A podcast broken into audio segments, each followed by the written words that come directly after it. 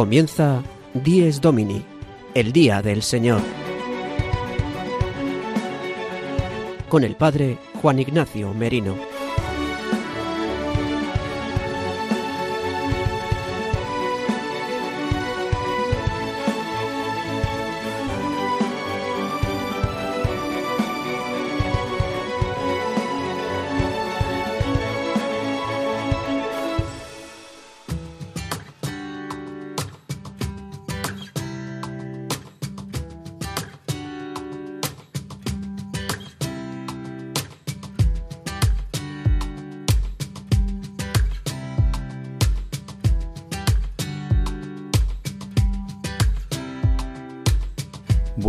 Queridos amigos de Radio María.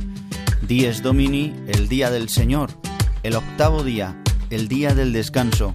La Pascua semanal de la muerte y resurrección de Cristo es el día que hoy celebramos, el domingo, el día en el que se nos ha dado la luz verdadera que alumbra a todo hombre. Tenemos un programa hoy de 8 a 9 de la mañana, como sabéis ya estamos unos minutillos avanzados de las 8 de la mañana de este domingo 2 de enero, en el magazine de todos los domingos. Hoy tenemos un programa lleno de sorpresas y lleno de alegría y lleno de historia también. Eh, por eso simplemente vamos a hacer un breve sumario ya que este domingo vamos a tener varias partes muy importantes que os invito a que las escuchéis. Escuchamos el sumario para el 10 Domini de hoy, 2 de enero de 2022. El sumario de Dies Domini. Escucharemos al padre Julio Rodrigo que desde su parroquia en Boadilla del Monte nos trae una anécdota semanal. Nos adentramos en la liturgia de este domingo con el padre Leocadio Viedma, desde su sección La liturgia del domingo. El catedrático de Historia Medieval, Alejandro Rodríguez de la Peña, nos acompaña en este programa tan especial para reflexionar sobre el sentido de la Navidad y la Epifanía del Señor. Y estén muy atentos porque en la última parte del programa hemos preparado una sorpresa muy teatral para adentrarnos en el misterio de Dios hecho hombre. Y saludamos ya a Gonzalo Grandal, que siempre nos ayuda con la técnica y con el sonido.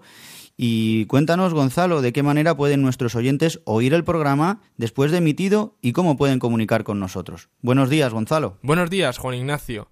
Como cada domingo, nuestros oyentes pueden escuchar el programa Dies Domini en directo a través del dial de Radio María España, a través de la web radiomaria.es y una vez emitido el programa en el podcast de Dies Domini que se puede encontrar en la página de Radio María. También, si lo desean escuchar en otro formato, como puede ser USB o CD, pueden solicitarlo a nuestros estudios centrales.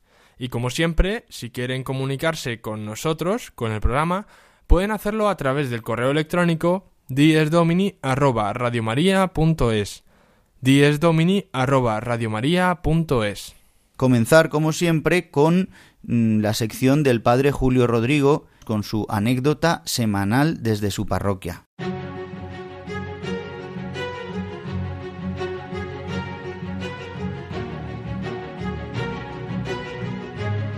El domingo desde mi parroquia. Una reflexión a cargo del padre Julio Rodrigo.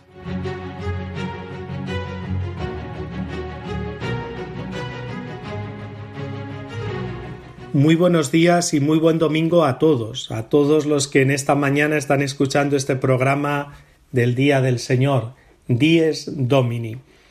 Aprovecho también para felicitarles este nuevo año 2022 que estamos comenzando. Le pedimos al Señor, cómo no, que transcurra todo en su paz y que se cumpla siempre su voluntad, como Él nos ha enseñado a rezar en el Padre nuestro. Hágase tu voluntad, en la tierra como en el cielo. La voluntad del Señor siempre la aceptamos. Nos guste más, nos guste menos, como cristianos la aceptamos. Miren, como bien saben, les cuento anécdotas de mi parroquia, de San Cristóbal en Boadilla del Monte, en los alrededores de Madrid.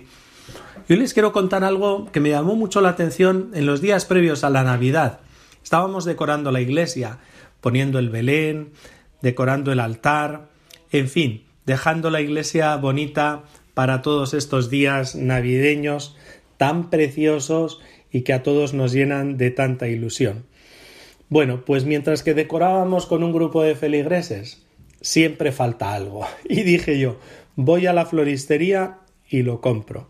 Es una tienda que está cercana, tampoco me costó mucho tiempo. La dueña no estaba, que la conozco mucho, pero a los dependientes también los conozco, especialmente a una de las dependientas, la más mayor. En fin, estuvimos charlando un ratito, me dio lo que necesitaba, incluso me fui con un regalo, con una flor de Pascua, y mientras que charlábamos me dijo algo que me llamó mucho la atención y que es lo que hoy les quiero transmitir, porque me dijo Mire, padre, nunca le he dicho que yo estuve casada un tiempo, que luego me separé, tuve una niña fruto de esa unión. Y esa niña, al principio yo quería bautizarla, pero el padre se negaba. No, no, no.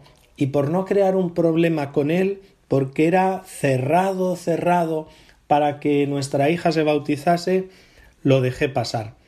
Pero cuando me separé, la niña tenía siete años. La niña estaba en el colegio y es verdad que yo ya como que no había insistido más en el tema del bautismo, pero fue ella la que me dijo mamá, que yo me quiero bautizar, que las compañeras del colegio la mayoría están bautizadas y yo me quiero bautizar. Y le dije sí, hija, pero es que tu padre no quiere, da igual, yo se lo diré a papá. Y se lo dijo al padre y que no y que no, pero que la niña quería bautizarse. El padre hasta le hizo su chantaje, porque le comentó mira, si no te bautizas, te llevo a Euro Disney, a París, y pasamos allí unas vacaciones preciosas. La niña le dijo muchas gracias por el viaje a Disney, que lo podemos hacer cuando quieras, pero yo quiero bautizarme. Y se bautizó, recibió su primera comunión, después se apuntó a la catequesis de confirmación y ahora me contaba la madre, allí mientras que estábamos en la floristería, mire, está conviviendo con un muchacho y le ha dicho al muchacho, si me caso, me tengo que casar por la iglesia. Este es mi compromiso. No admito otro matrimonio. A mí la verdad es que la historia de esta muchacha me ha maravillado niña, adolescente, joven y ahora adulta. Es verdad que en todo este proceso siempre se podrían hacer matizaciones, pero la historia me ha maravillado, porque he visto que la niña tuvo una decisión bien firme. Quería ser discípula de Cristo, quería ser bautizada, quería ser hija de Dios, y no sirvieron los chantajes emocionales. Y desde luego, además de una decisión firme, qué coherencia con la fe. Porque ahora mismo, en su planteamiento de unión con ese muchacho, es que ni se la pasa por la imaginación otro tipo de unión que no sea con tanto con el Señor. Y esto lo necesitamos mucho los cristianos en esta sociedad que es tan relativista y tan poco religiosa, donde parece que la fe cristiana no significa nada y tenemos el peligro de diluirnos los cristianos y perdernos en esta sociedad y al final terminar por no tener ningún tipo de identidad cristiana frente a los demás. Esta niña y esta joven nos enseña lo contrario, a ser firmes en la confesión de nuestra fe, de nuestro amor a Dios Padre, a Jesucristo el Señor, a su Madre la Virgen María, a ir incluso a contracorriente de todo por no perder nuestro amor y fidelidad al Señor. Ojalá hubiese muchos cristianos así. Ojalá que desde luego estos llenan nuestro corazón y nos dan muchísima esperanza. Nada más, de nuevo les deseo feliz domingo y feliz año 2022.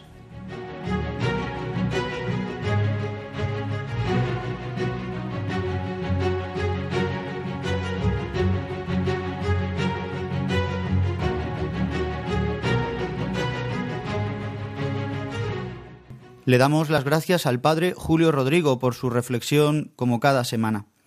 Y hoy, en el segundo domingo de Navidad, que hoy celebramos y que celebramos hoy como un día natural, ya que al ayer haber celebrado el día de la solemnidad de Santa María Madre de Dios, continúa así litúrgicamente la solemnidad celebrando hoy el domingo. La misa de la tarde de ayer era propia todavía de Santa María Madre de Dios, por eso hoy, para cumplir el precepto dominical, han de ir o de escuchar la Santa Misa eh, de este domingo en el que más adelante reflexionaremos sobre la palabra de Dios. Y ahora continuamos con la reflexión sobre liturgia que nos trae, como siempre, el padre Leocadio Viedma.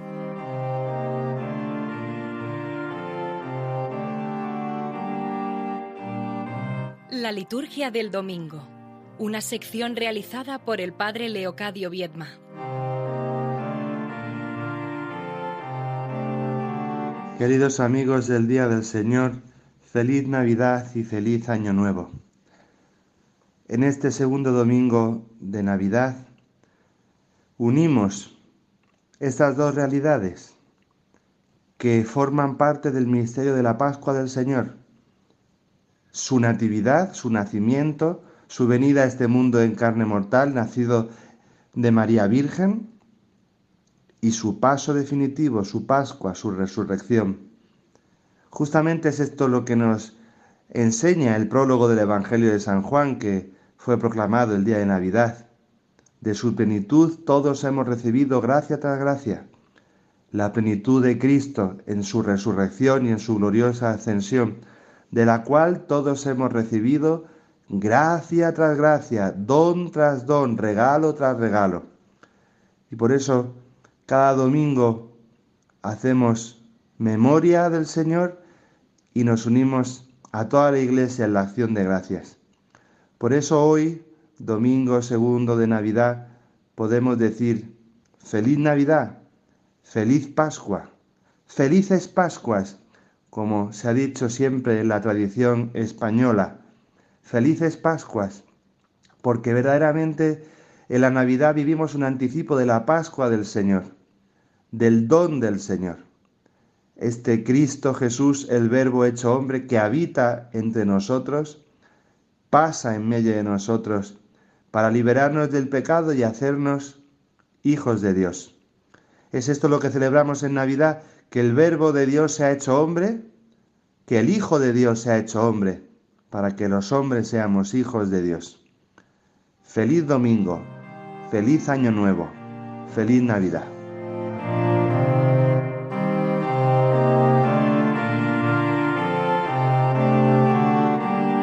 Y aunque más adelante hablaremos sobre la palabra de Dios, sí decir un par de pinceladas de este domingo en el que volveremos a escuchar en la Eucaristía el prólogo de San Juan. Lo escucharemos entero y un poquito más, del es el capítulo 1 del Evangelio de San Juan, y escucharemos desde el versículo 1 al versículo 18. Por otra parte, escucharemos en la primera lectura al libro del eclesiástico, en esta alegoría, bueno, esta eh, metáfora que hace tan preciosa el autor del, del, libro del eclesiástico hablando de la sabiduría como el Hijo de Dios que ha salido del seno del Padre y que permanece para siempre, que ha salido para mostrar al hombre, a la creación, el poder de Dios y ha elegido morar en medio de este pueblo como una porción consagrada a Dios. Y responderemos con el salmo responsorial, el verbo se hizo carne y habitó entre nosotros. Esta frase, ¿verdad?, tan, que tantas veces repetimos y muchas veces no le damos la importancia de tanto repetirla, que la rezamos en el ángelus y en otros momentos. El verbo se hizo carne y habitó entre nosotros. El verbo que estaba junto al Padre desde la creación, como nos dice el libro del eclesiástico, este fragmento del eclesiástico que tantos padres de la Iglesia también y de la tradición y el magisterio eh, nos han iluminado también el Nuevo Testamento a través de este texto. Y eh, decíamos que el Salmo responsorial vamos a responder diciendo que Dios ha salvado a su pueblo. Ha venido, anuncia su palabra a Jacob. Eh, dice, glorifica al Señor Jerusalén, alaba a tu Dios Sión. Alaba a tu Dios Sión. Hemos sido creados para la alabanza.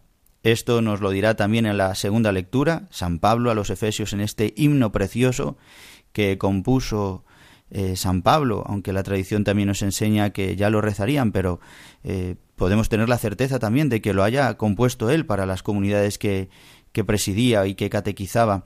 Y dice, ¿no? Eh, él nos ha destinado por medio de Jesucristo, el Padre, según el, el, beneplácito de su voluntad, a ser sus hijos, para alabanza de la gloria de su gracia que tan generosamente nos ha concedido en su amado, en el amado. Hemos sido creados para ser alabanza de su gloria, como los pastores hicieron en Belén, como los magos también, los reyes de Oriente hicieron, estos reyes sabios, también adoraron al Señor y, mostraron para lo que ha sido creado el hombre, que es para alabanza.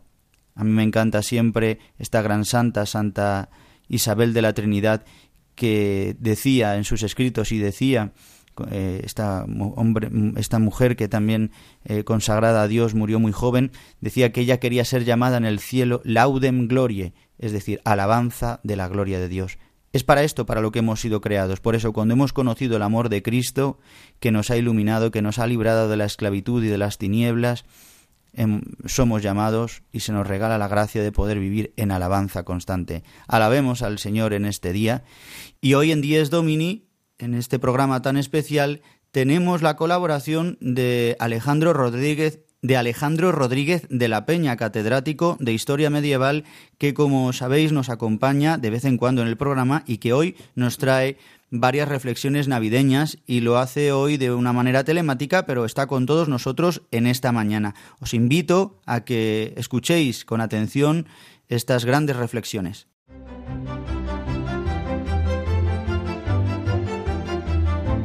Domingos con Historia. Tertulia con el catedrático de Historia Manuel Alejandro Rodríguez.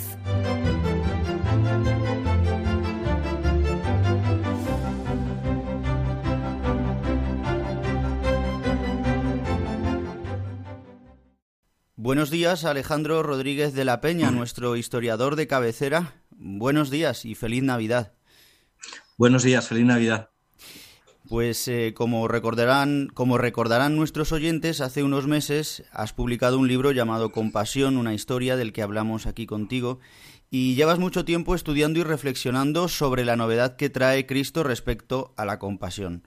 Hoy, en el segundo domingo de Navidad, cuando estamos contemplando al niño Jesús todavía en Belén o en sus primeros meses de vida, donde Dios se hace hombre, se hace niño indefenso, vulnerable. Ya sola su presencia es un cambio total en la mentalidad pagana y, grecorromana de entonces, un Dios que se hace vulnerable, que se hace niño.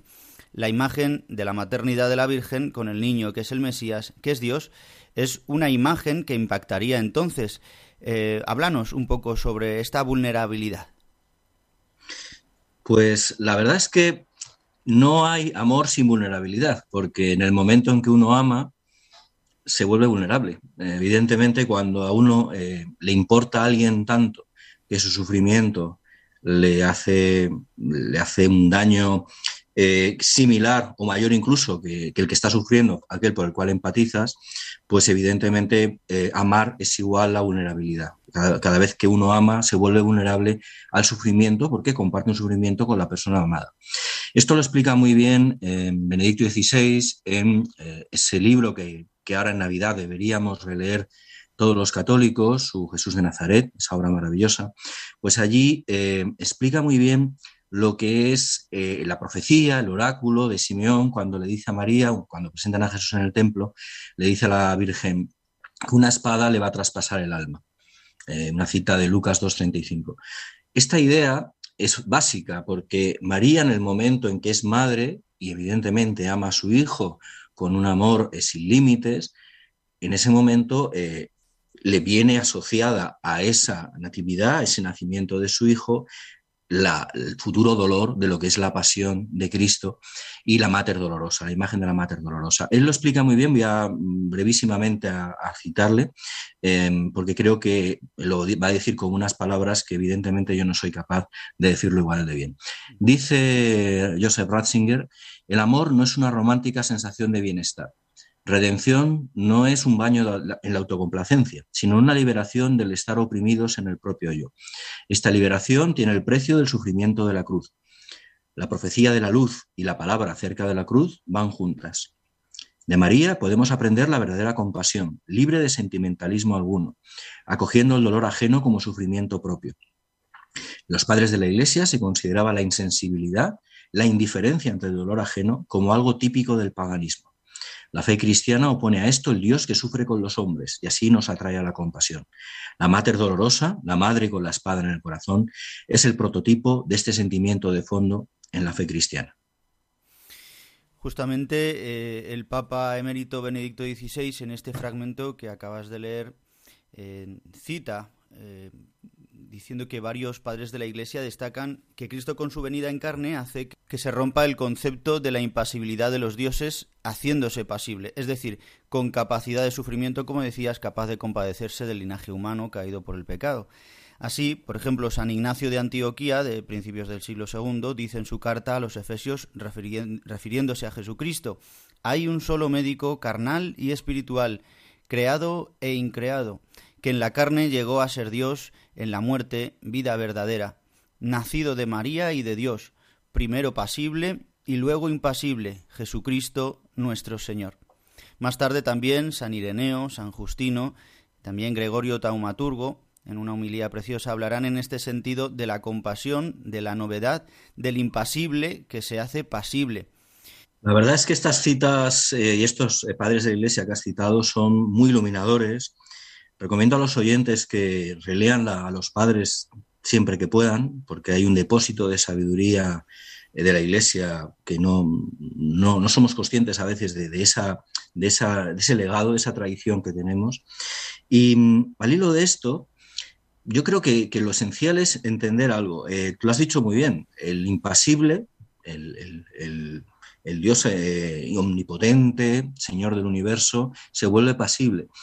Y esto tiene que ver con el famoso tema teológico de la kenosis, la, eh, esta idea de un Cristo, que, ya, esto está definido por supuesto, como todo el mundo sabe por San Pablo, la idea de un Cristo que se abaja, que se humilla, que se toma condición de esclavo al hilo de lo que es eh, la imagen del siervo sufriente de Isaías, porque al amar, y acuérdense todos de estas citas que hemos, estas citas, mejor dicho, estas lecturas que hemos tenido en, la liturgia del Adviento durante estos meses previos, como por la misericordia de nuestro Señor, eh, Dios se hace hombre, pero un hombre eh, que no peca, pero sí sufre y sufre hasta el extremo. Y esta kenosis, esta, este abajamiento, esta humillación de, Dios, es el misterio de la compasión, porque no se puede tener compasión real por los demás si no se sufre con ellos.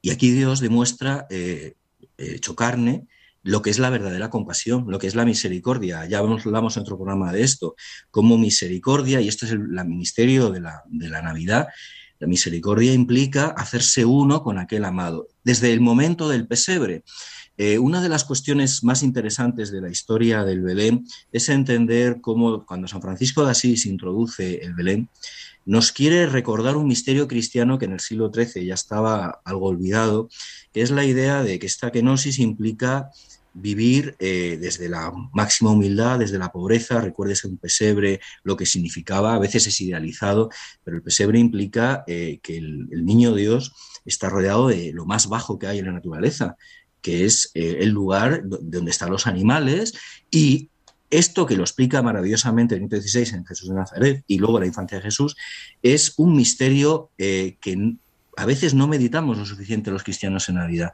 El misterio del pesebre, lo que esto implica. Eh, no nació en cualquier sitio Jesús. No nació en cualquier sitio. El lugar donde nace, el lugar del nacimiento, es un misterio en sí mismo. Y sobre esto hay que meditar una y otra vez.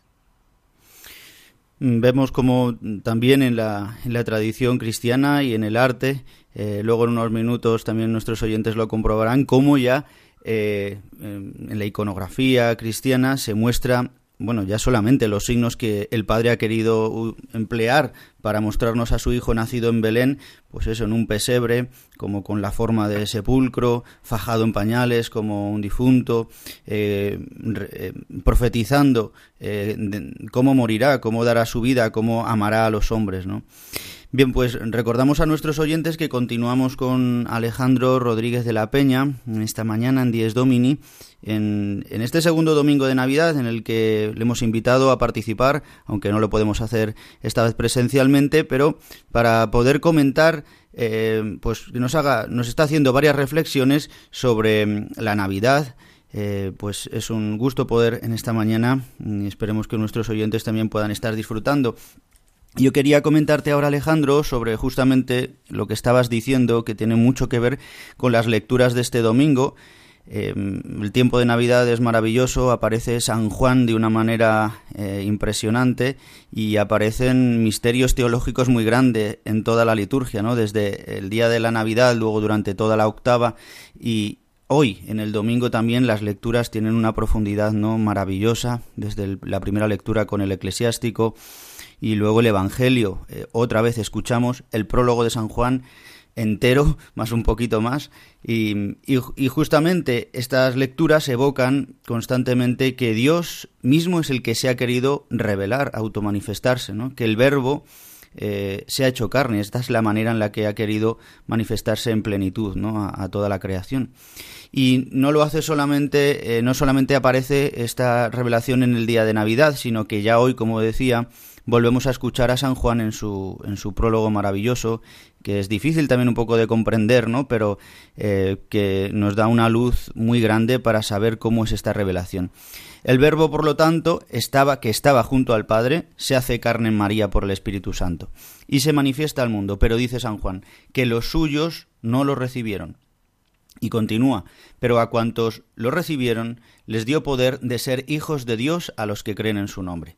Y termina en el prólogo San Juan diciendo, A Dios no lo ha visto nadie jamás. Dios unigénito que está en el seno del Padre es quien lo ha dado a conocer. Jesucristo es el rostro del Padre, la sustancia eh, misma del Padre, ¿no? El invisible se ha hecho visible, pero no todos lo reconocen.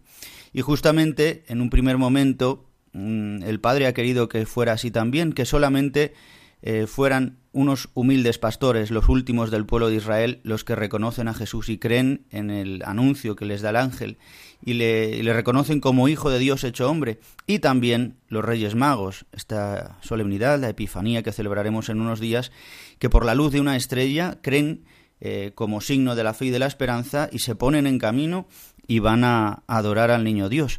Eh, cuéntanos esta relación que tiene ¿no? el creer la palabra de, estos reyes de Oriente. Cuéntanos un poco. Pues al hilo de lo que has explicado, en realidad el famoso prólogo joánico, eh, esencialmente centrado en la palabra, Em, se puede enlazar perfectamente con la imagen de los Reyes Magos, lo que representan los Reyes Magos, más allá de los personajes históricos que fueron a, ver al Niño Dios. Em, yo quería hacer tres reflexiones sobre esto porque creo que es bueno que el oyente entienda la dimensión última a nivel histórico, que es lo que yo puedo aportar. Evidentemente, eh, eh, tú sabes muchísima más teología que, yo y yo aquí lo que aporto es mi visión de historiador. Luego, eh, intento centrarme en la dimensión más, más propia de lo que yo domino. Y por tanto, más allá de la lectura estrictamente teológica, yo quería que hacer una lectura también histórico-teológica. Vamos a ver, el prólogo de San Juan, más allá del, riquísimo y complejísimo contenido teológico que tiene, tiene una lectura desde el punto de vista de la historia de las ideas, que es la siguiente. San Juan maneja un, vocabulario que es de la filosofía griega, en concreto de la filosofía platónica, el concepto de logos. Es un concepto que, toma de una tradición, probablemente eh, tenga algo que ver con el hecho de que ya en el mundo del judaísmo helenizado de Alejandría ya se estaba usando. No voy a entrar en la cuestión de Filón de Alejandría, que ya sería muy erudita, pero del mismo modo que Filón de Alejandría está utilizando en un contexto de judaísmo helenizado el concepto de logos, San Juan también lo usa. Este concepto es filosofía griega en estado puro. ¿Y qué indica? Más allá de, todas las, connotaciones teológicas del verbo hecho carne, del verbo creador, la palabra creadora, donde hay una tradición común entre cristianismo y, judaísmo helenizado. Lo que implica que es que este cristianismo desde el principio, y esto cualquier estudioso de los evangelios lo sabe, está profundamente encarnado no solo en la tradición bíblica, sino, que ya a su vez ya lo estaba, sino en el mundo helenístico, en la cultura griega en el mundo clásico. Y esto tenemos que recordarlo también de nuevo y otra vez. Y esto está en los padres y está en San Pablo. No olvidemos que un legado cristiano tan importante como el bíblico, o casi tan importante, quizá tanto no, pero casi tan importante como el bíblico, es el legado griego que tiene el Evangelio y la propia figura de Jesús, eh, de Jesucristo. ¿En qué sentido se puede eh, vincular esto a los Reyes Magos? Has dicho antes, citando el Evangelio, que los suyos no lo reconocieron. Esto es un adelanto de lo que es el rechazo de la mayor parte del pueblo de Israel al Mesías eh, Redentor. Pero es llamativo, los primeros en reconocer, junto a, por supuesto, a los ángeles que avisan a los pastores, la divinidad del niño nacido, son tres gentiles, son tres reyes magos. La palabra magos en lengua castellana no traduce bien el concepto original que es más los reyes sabios. De hecho, en casi todas las lenguas europeas se dice los reyes sabios, eh, más que los reyes magos. Magos en sentido de astrónomos, porque la palabra mago en el contexto en el cual se acuñó implicaba astrónomo, más que mago de magia.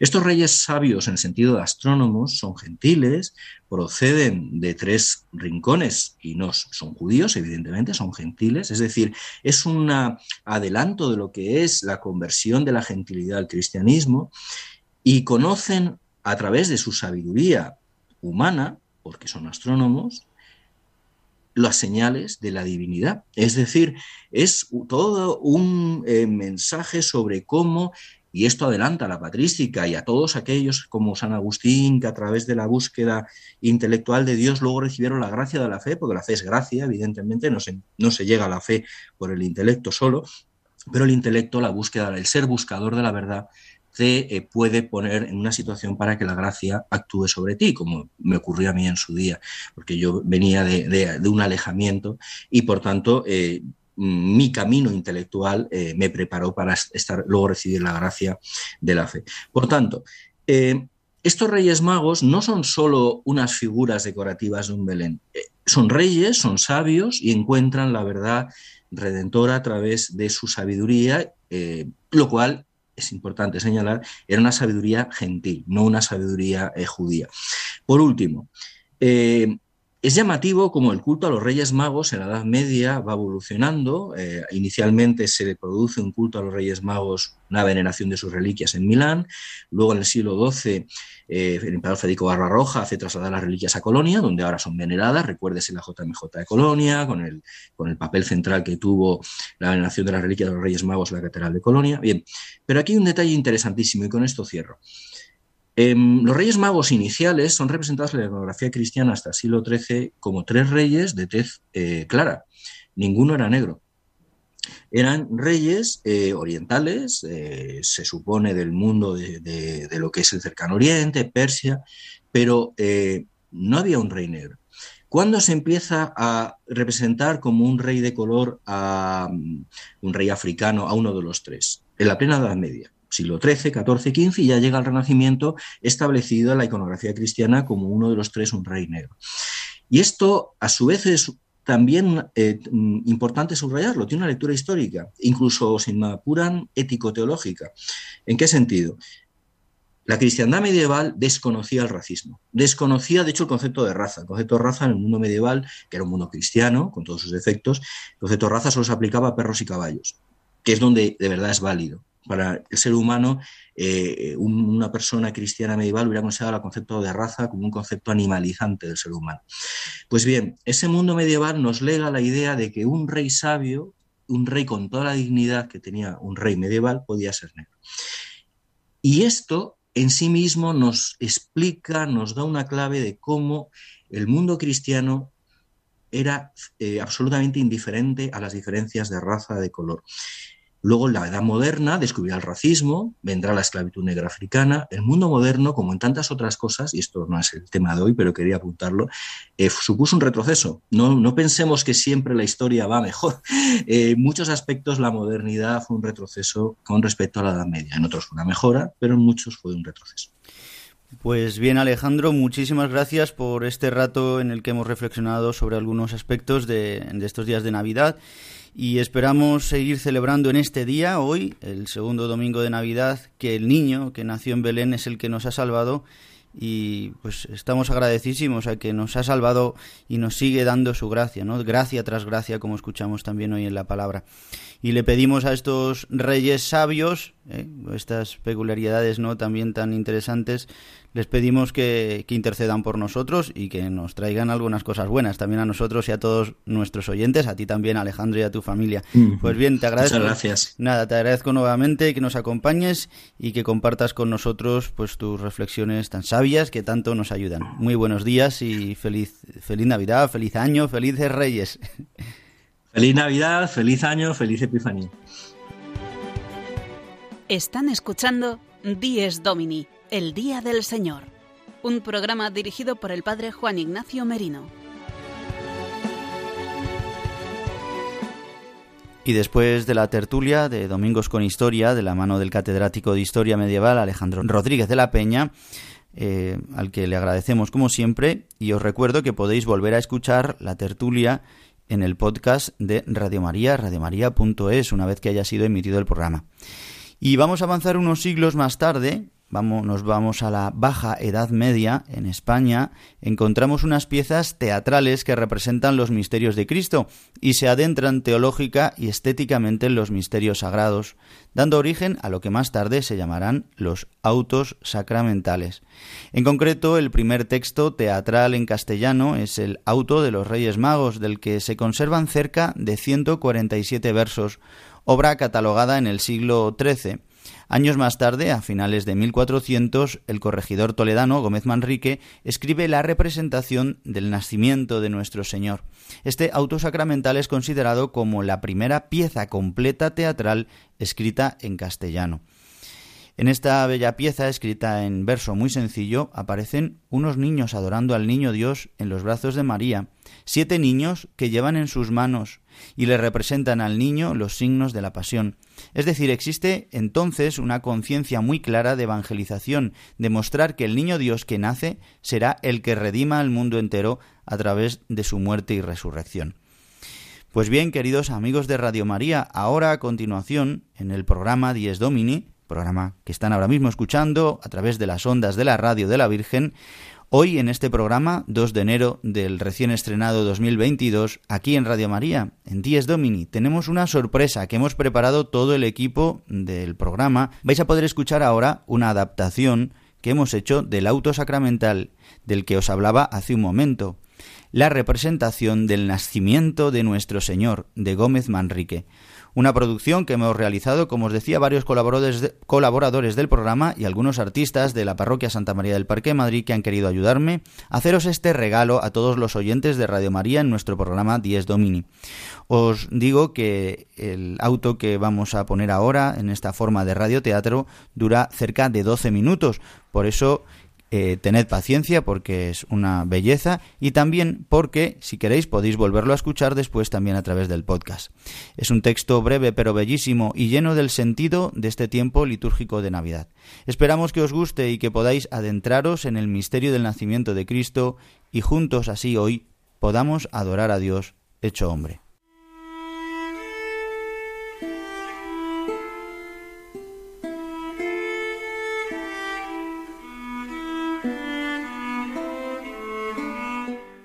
La representación del nacimiento de nuestro Señor. Una adaptación de la pieza teatral castellana de Gómez Manrique, escrita en el año 1476. Gómez Manrique, corregidor toledano, poeta y dramaturgo del prerrenacimiento español, señor de Villazopeque, Benvibre, Matanza y Cordovilla, sobrino del poeta Íñigo López de Mendoza, marqués de Santillana, y tío del también poeta Jorge Manrique. Escribe el breve auto navideño La representación del nacimiento de nuestro Señor en el año 1476 para las clarisas franciscanas del Monasterio de la Consolación de Calabazanos, en Palencia, del que era priora su hermana María, que fue quien se la encargó. Es considerada la primera obra teatral completa en castellano y es una pieza llena de belleza y sencillez que adentrará a nuestros oyentes en el misterio del nacimiento del Redentor.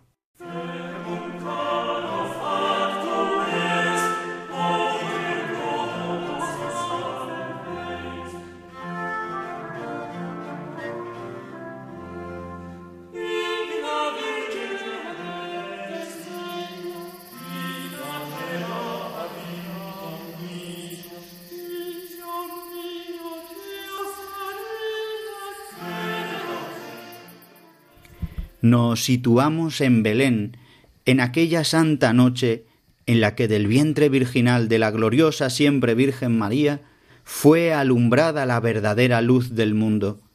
Dios hecho hombre, Jesús nacía en una noche fría en una cueva de Belén.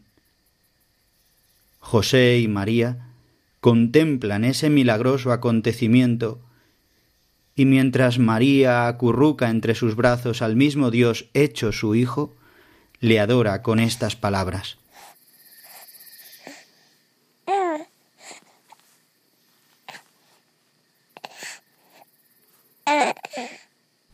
Adórote, Rey del cielo, verdadero Dios y hombre, adoro tu santo nombre, mi salvación y consuelo. Adórote, Hijo y Padre, a quien sin dolor parí, porque quisiste de mí hacer de sierva tu madre. Bien podré decir aquí aquel salmo glorioso, que dije, Hijo precioso, cuando yo te concebí, que mi ánima engrandece. A ti, mi solo Señor, en ti, mi Salvador, mi espíritu florece. Mas este mi gran placer en dolor será tornado, pues tú eres enviado para muerte padecer por salvar los pecadores, en la cual yo pasaré, no menguándome la fe, innumerables dolores. Pero mi precioso prez, hijo mío muy querido, dame tu claro sentido para tratar tu niñez. Con debida reverencia, y para que tu pasión, mi femenil corazón, sufra con mucha paciencia.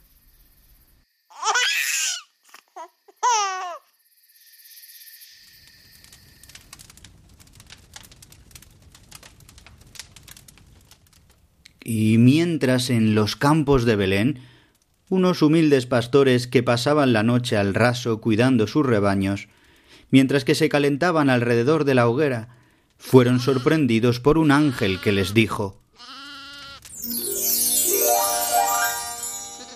Yo os denuncio, pastores, que en Belén es hoy nacido el Señor de los señores, sin pecado concebido, y porque no lo dudedes, Id al pesebre del buey, donde cierto hallaredes al prometido en la ley. Dime tú, hermana, di, si oíste alguna cosa o si viste lo que vi. Una gran voz me semeja de un ángel reluciente que sonó en mi oreja. Mis oídos han oído, en Belén es esta noche nuestro Salvador nacido. Por ende dejar debemos nuestros ganados e ir por ver si lo hallaremos. Este es el niño excelente que nos tiene de salvar. Hermanos, humildemente le lleguemos a adorar.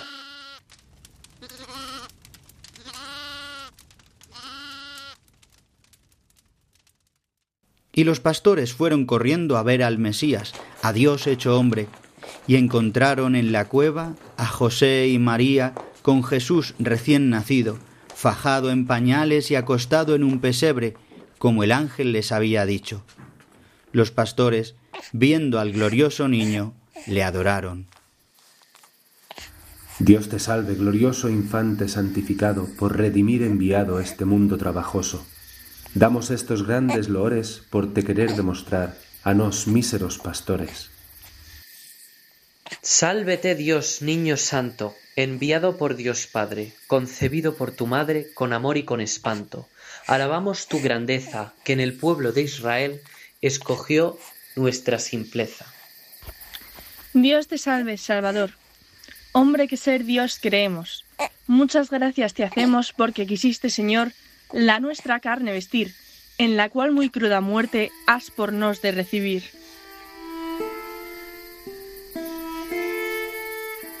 Y al momento un coro de ángeles encabezado por los tres arcángeles adoraron a su divina majestad, rindiéndole homenajes y cantos. Gloria al Dios soberano, que reina sobre los cielos, y paz al linaje humano. Y comenzó el arcángel Gabriel diciendo, Dios te salve, gloriosa, de los maitines estrella, después de madre, doncella, y antes que hija, esposa. Yo soy venido, señora, tu leal embajador, para ser tu servidor en aquella santa hora. Y continuó San Miguel. Yo, Miguel, que vencí las huestes luciferales con los coros celestiales que son en torno de mí. Por mandato de Dios Padre, vengo a traer compañía a ti, Beata María, de tan santo niño madre. Y el arcángel San Rafael dijo, Yo, el ángel Rafael, capitán de estas cuadrillas, dejando las altas sillas, vengo a ser tu doncel, y por hacerte placeres, pues tan bien los mereciste, oh María Mater Christe, bendita entre las mujeres.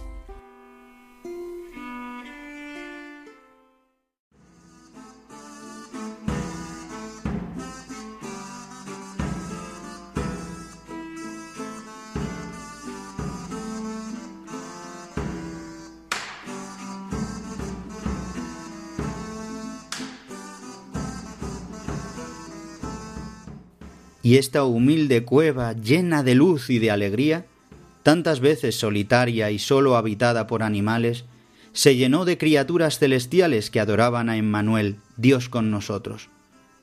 De repente aparecen en la cueva siete niños con los instrumentos de la pasión en sus manos. Se acercan al Salvador, anunciando la obra de la redención que él mismo llevará a cabo.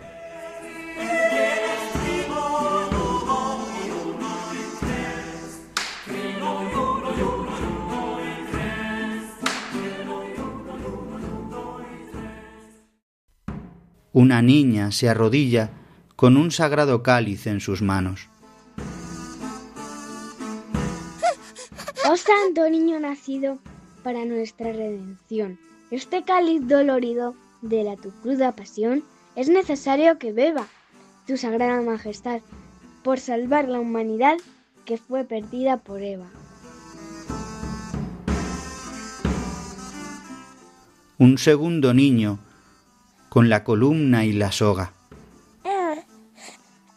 Y será en este astelo tu cuerpo glorificado, poderoso Rey del cielo, con estas sogas atado.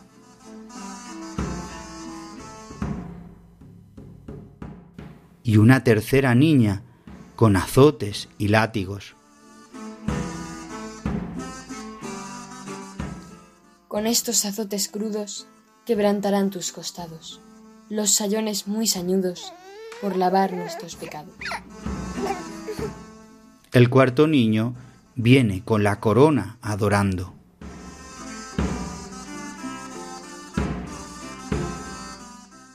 Y después que a tu persona la hieran con disciplinas, te pondrán esta corona de dolorosas espinas.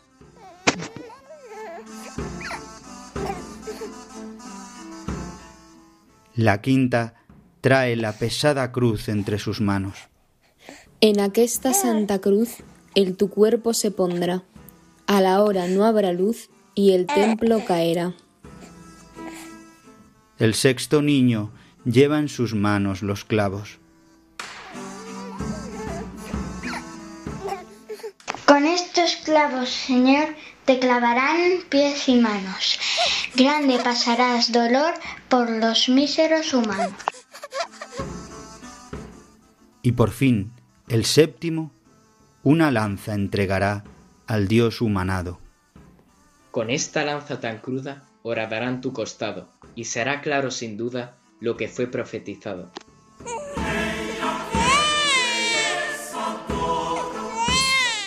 Y así termina este cuadro. Jesús recién nacido, por ángeles y hombres adorado, y niños que los signos de su pasión profetizaban en sus manos.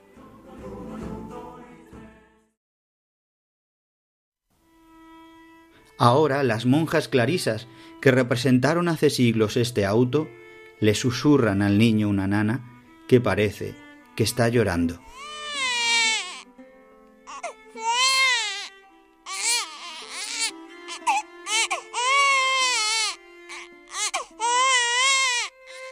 Callad, hijo mío, callad vos, Señor nuestro Redentor, que vuestro dolor durará poquito.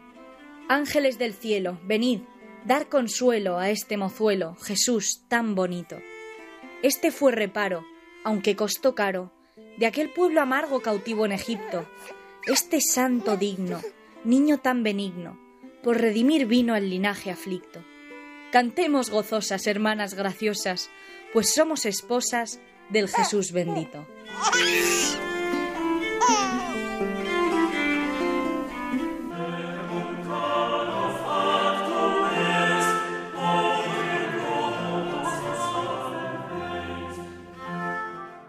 Aquí concluye la representación del nacimiento de nuestro Señor, adaptación de la pieza teatral castellana escrita por Gómez Manrique en el año 1476.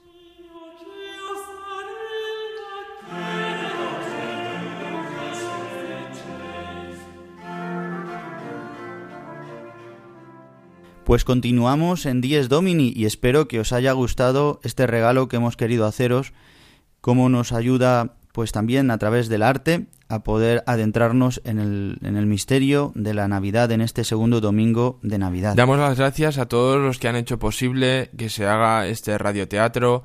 Eh, damos las gracias a Sara de Miguel, a Miguel Batista, a Álvaro Santamaría, a Piedad Gironés, a Belén Argüello, a Rodrigo de Miguel, al padre Miguel Benito, a Santiago de Miguel, a María Mínguez y a los niños María Santamaría, Juan Vínguez, Ana Santamaría, Rodrigo de Santos, Esther de Miguel y Álvaro de Miguel. Y también a nuestro director del programa, Juan Ignacio Merino, que ha hecho la adaptación y narración de este radioteatro.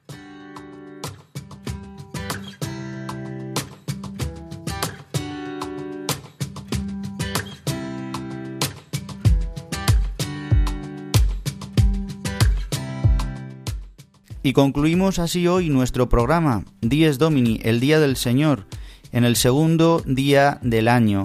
Ya cerca de las nueve os remito a la programación de Radio María. En unos minutos escucharéis al Padre Manuel Horta con una reflexión más concienzuda de la palabra de Dios como hace todos los días y que tanto nos ayuda. Un servidor, el que os habla, el Padre Juan Ignacio Merino, os desea un feliz año lleno de la gracia de Dios y de la bendición de Dios que podamos vivir constantemente todos los días de la Pascua semanal, del domingo, podamos vivir de la muerte y resurrección de Cristo que nos regala una vida nueva. Que paséis un feliz día, que paséis un día lleno de la gracia de Dios y nos escuchamos dentro de siete días. Que paséis un feliz domingo.